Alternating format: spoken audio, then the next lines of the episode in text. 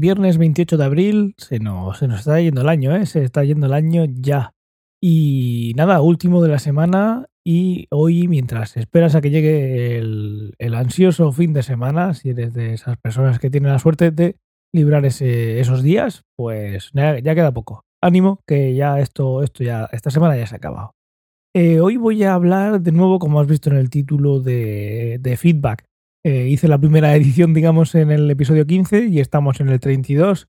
Así que yo creo que, bueno, como episodio de, de, de fin de semana, eh, puede venir bien hacer ese repaso a comentarios que, que me, sabe, me, habéis hecho llegar por distintos medios desde, desde el último que hice. Eh, y vamos, a, vamos al lío. Siguen llegándome feedbacks y comentarios de, de aquel episodio de, de los signos del zodiaco y hay una, una señora, dijo que si decía señora iba a saber que me refería a ella, aunque también lo vas a ver por, por lo que voy a decir a continuación, que cometió el error en su juventud de tatuarse en el cuello eh, su signo del zodiaco. Signo del zodiaco que, pues yo, eh, de forma sin ningún miramiento, pues le cambié. Entonces, pues eso, eh, fue graciosa esa conversación. Y pues eso, eh, si tenemos que aprender algo de aquí es no os tatuéis el signo del zodiaco.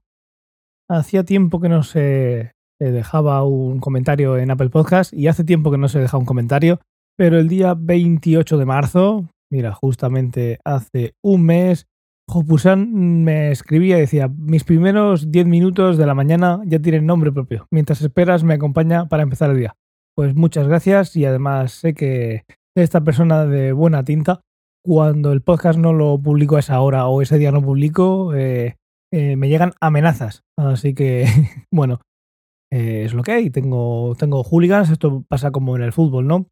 Eres súper fanático de tu equipo, pero si el equipo juega mal, le tiramos bengalas, eh, aunque le caigan en la cabeza al portero, que está el pobre ahí parado en la portería. Bueno, fuera de bromas, eh, muchísimas gracias, Hopusan, sobre todo por las 5 estrellas y por ese, por ese fanatismo tan, tan temprano. Bueno, aunque ya son 30 y 32 episodios.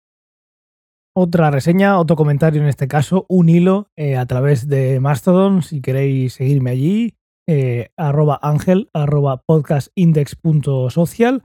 Ahí eh, Alfonso Sánchez hacía un comentario a, a, la publicación que hacía ese día en la que hablaba del episodio en el que hablaba de la moto eléctrica. Y Alfonso decía, los concesionarios oficiales de las eléctricas son lo peor. El mío no es el oficial oficial, pero sí donde compré la moto y dan soporte oficial. La experiencia con ellos de mal en peor. Yo la llevé a arreglar una vez que me la tiró aparcado un coche eh, a un garaje de motos eh, genéricas.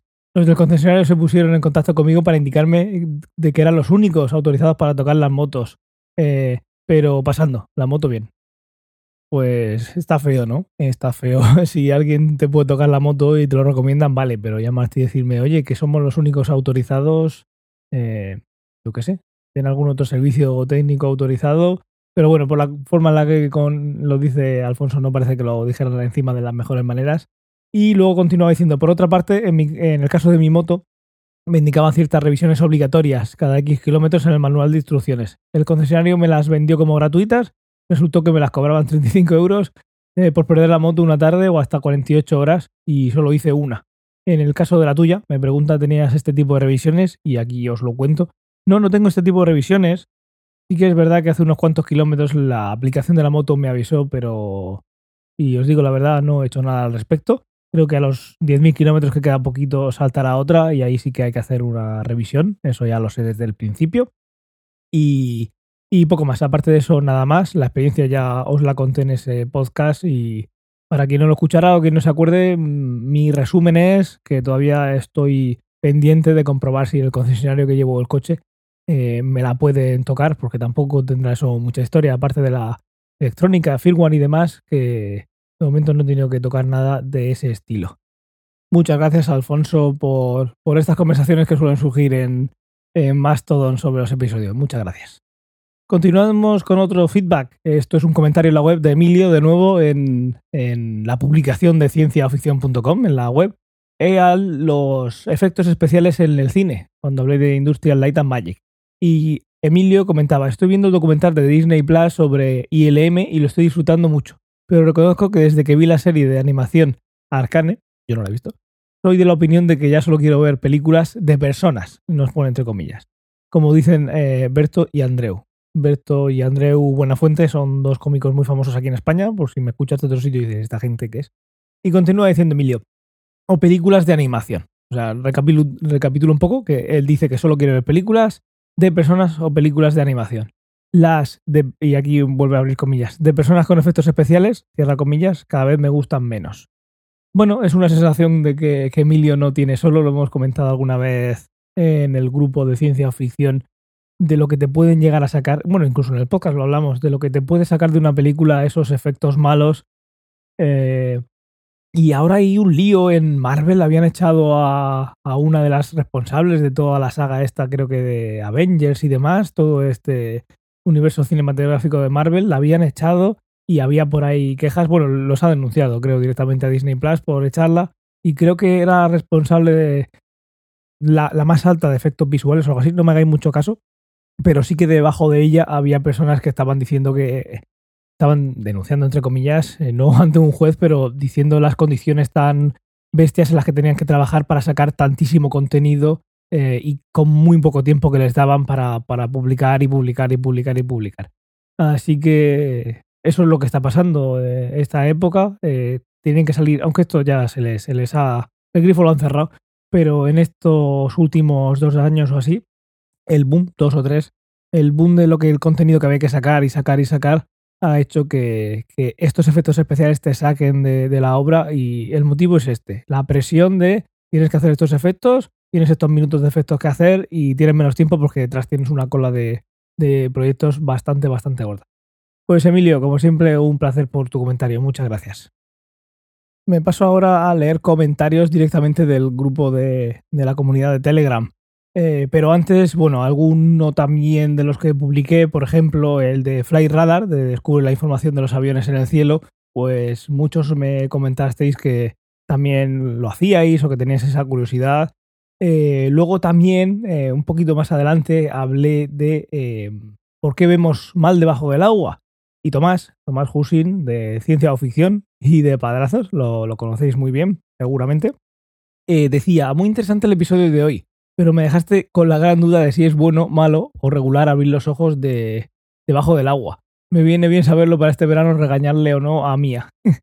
pues la respuesta corta es que sí, que es malo.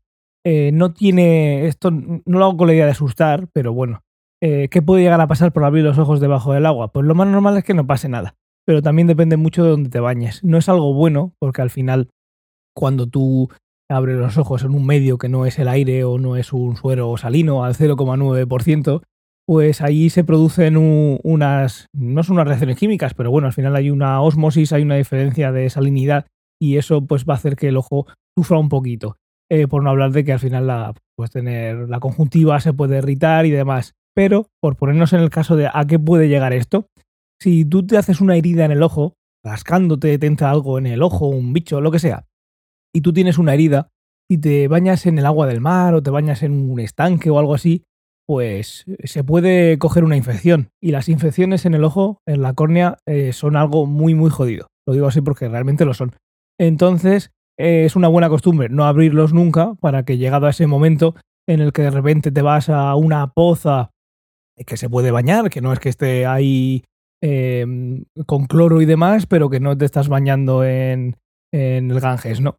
Eh, pues esa costumbre de abrirlo puede hacer que de repente lo abras un poquito y ya digo, es complicado. Al final la córnea, el ojo es como una parte muy especializada de la piel, así que también pues está protegida del exterior, pero se puede juntar con alguna heridita o algo eh, y si está en la córnea vas a saber que tienes una herida porque eso duele como un demonio, pero hay veces que puede pasar que no te des cuenta porque esté en una zona muy central de la córnea, o sea, esté por la parte de fuera, la parte blanca, la esclera o lo que sea, el caso es que las infecciones en los ojos son muy, muy jodidas, así que no lo recomiendo. Lo más normal es que no pase nada de abrir los ojos durante toda la vida, pero el día que pasa, eh, si pasa, te acuerdas y, lo más que puedo hacer aquí es recomendar que, no se haga. Unas gafas de buceo y ya está, a correr o a nadar.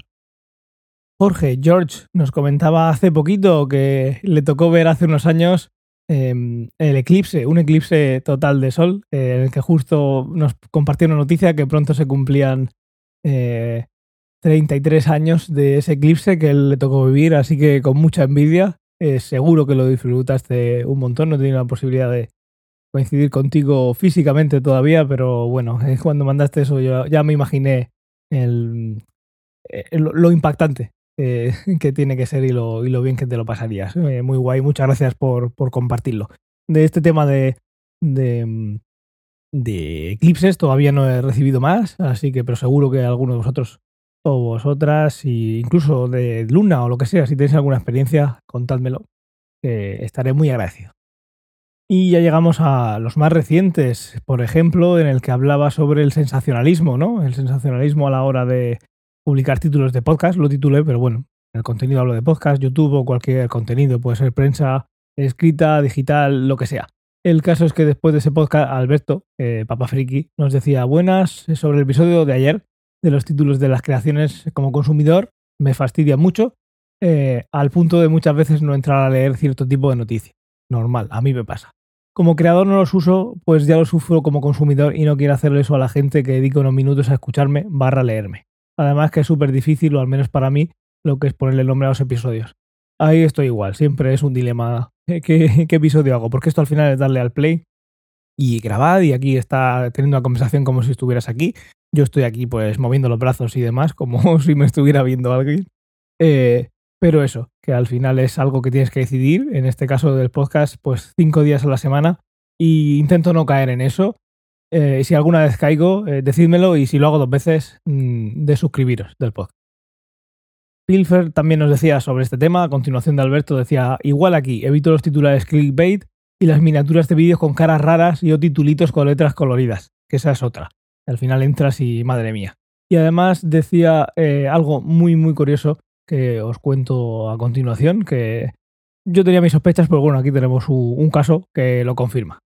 Alberto Palpafiki nos dice, en YouTube si monetizas, no estoy en ese nivel, así que aunque tenga vídeos en YouTube y muchas horas ahí puestas, yo no tengo ni idea, pero Alberto nos dice, en YouTube si monetizas estás obligado eh, a hacer la miniatura con cara de sorpresa, manos a la cabeza y letras con colorinchis confirmado por alguien con un canal de tecnología muy potente. Seguro que ahora te están viniendo a la cabeza pues las miniaturas que hace Ibai, las miniaturas que hace em, eh, bueno, que hace o, que le están haciendo todavía a Auronplay y demás. Al final no sé si también veo a muchos que no lo hacen. Yo que sé, Marques Brawley, pero Marques Brawley está a otro nivel. Habrá niveles, habrá niveles, imagino, en cuanto a la creatividad y lo que te dejan, pero claro, no todo el mundo es Marques Brawley no todo el mundo es nuestro canal de ciencia o ficción, que no monetizamos, y la mayoría de las personas que, sacan algo, aunque sea poco, de YouTube, pues estarán en, el, en, esta, en, esta, en este tramo, ¿no? Que, que nos cuenta Alberto seguro. Y sí, mira, pues hasta que es una condición que tienes que tener para monetizar. Claro, normal, ahí hay unos contratos y pues si tuviéramos más impacto nosotros en Twitch, pues seguro que pasaría cosas iguales. Y ahora está pasando mucho en YouTube con los shorts. Se está llenando todo el timeline de shorts y nadie esconde eh, en YouTube el decir, oye, que de YouTube me están escribiendo diciendo, oye, dale caña, que a partir de tal fecha también vas a poder monetizar. Y ellos, obviamente. Eh, los shorts, métele caña, sube contenido en shorts y demás. Pues bueno, al final esto hace que, fijaros, hasta que entres y veas que todas las miniaturas son iguales. Y después de eso y de todos los títulos sensacionalistas, ¿qué haces? ¿Te coges y te vas? Pues yo en YouTube lo que hago es al final el seguir gente en concreto. Y lo de buscar ahí me pasa más de vez en cuando con algún tema que me viene a la cabeza. Oye, pues ahora me apetece ver vídeos de cómo se edita tal cosa en este programa. Yo qué sé, por poner un ejemplo. Y entonces, pues ya te va el propio algoritmo recomendando más y más y más. Y ahí es cuando te vas a encontrar con esas con, esas miniaturas. Pero en general lo que hago es entrar a YouTube como quien entra a una plataforma de streaming, de, en lugar de ver ese capítulo de la serie, ver ese capítulo de, ese creador de contenido. Y así voy asqueándome menos de, lo que son todo este tipo de, maquinaria de posicionamiento. Y aquí, majestuoso, pues nos hace el comentario Antonio José, eh, nos dice que es Morrison93, nos dice, no creerás lo que pasa si no te comes los clickbait. un, nos pone aquí a modo de, chiste y luego pone tres emoticones con la cara en la cabeza. O sea, esto es literalmente lo que, lo que se pone hoy en día todo el rato en este tipo de redes. Y Tomás también nos decía que no solo en YouTube, sino que le pasa en marca, en as, en noticias deportivas. Claro, es esto, como decía, esto no lo ha inventado YouTube. Y llegamos ya a los comentarios más recientes, a los del episodio de, ayer de mi historia tecnológica con la serie. Y aquí Pilfer hablaba de algunas cositas que, por no alargar mucho el podcast, que ya se hizo de 20 minutos, hoy voy camino, ya van 15, em, hablaba de que empezó a descargar series con Perdidos también, eh, y lo hacía con Torrent, con EZTV, que también había torres, y eh, también hablaba de Addicted y la T es un 7 y ahí estaba ahí estaba también yo con los subtítulos y demás. Nombra algo como Sublight que no lo conocía, pero todo lo demás me ha traído recuerdos. Tampoco quería ponerme muy exquisito a buscar a ver qué programas. Luego también pues hubo un momento en el que usé Cody, que también lo creo que lo nombraba por aquí. Eh, una Raspberry para hacer esa transcodificación y demás, en lugar de usar algún dispositivo. El caso es que Pilfer no sé qué edad tendrá, pero esto creo que lo pillamos a la vez y, encima usando los mismos servicios. Así que hemos pasado por, todo eso. Lo que sí me sorprendió es que tenía algún programa que comenta. Si quieres entrar más en detalle, pues eh, entra en el canal de Telegram. Un sistema que había para modificar los subtítulos más al vuelo por lo que entiendo de lo que comenta, en lugar de tener que ir en el propio VLC, por ejemplo, en el reproductor que usé durante mucho tiempo, pues dándole a la letra para adelante, para atrás, no sé si era la L y la K o lo que sea, para adelantar o retrasar los subtítulos. Que madre mía, siempre me equivocaba él. Si el subtítulo está adelante, lo tengo que atrasar o adelantar. Siempre, siempre. mira que le echa horas a, a hacer ese tipo de compensación de subtítulos, pero siempre tenía duda. ¿Ahora es más o menos? Y luego aquí Fernando, yo creo que hace un disclaimer falso total por si alguna vez entran las autoridades a la comunidad de Telegram. Y Fernando dice, yo pago todas las plataformas y he copiado todo lo que habéis escrito en este chat. Tendréis noticias de los abogados del Estado en breve. Aquí encima de, hacer el disclaimer él para lavarse las manos, de que él lo hace todo legalmente, también encima nos amenaza con que nos va a, mandar a, la fiscalía. Y bueno, nada más, como veis, eh, hasta el capítulo de ayer mismo eh, he leído los comentarios y comentado un poquito más. O mejor dicho, comentadme sobre el feedback, ya no directamente feedback sobre el feedback, sino que si os parece que de vez en cuando haga hincapié o un follow-up y comente algo, eh, use el, feedback, vuestros comentarios como excusa para ampliar o responder alguno de los temas. Eh, y sin nada más, que ya vuelvo a llegar a los 18 minutitos. Que vaya muy bien el fin de semana. Nos escuchamos el lunes. Un abrazo muy fuerte.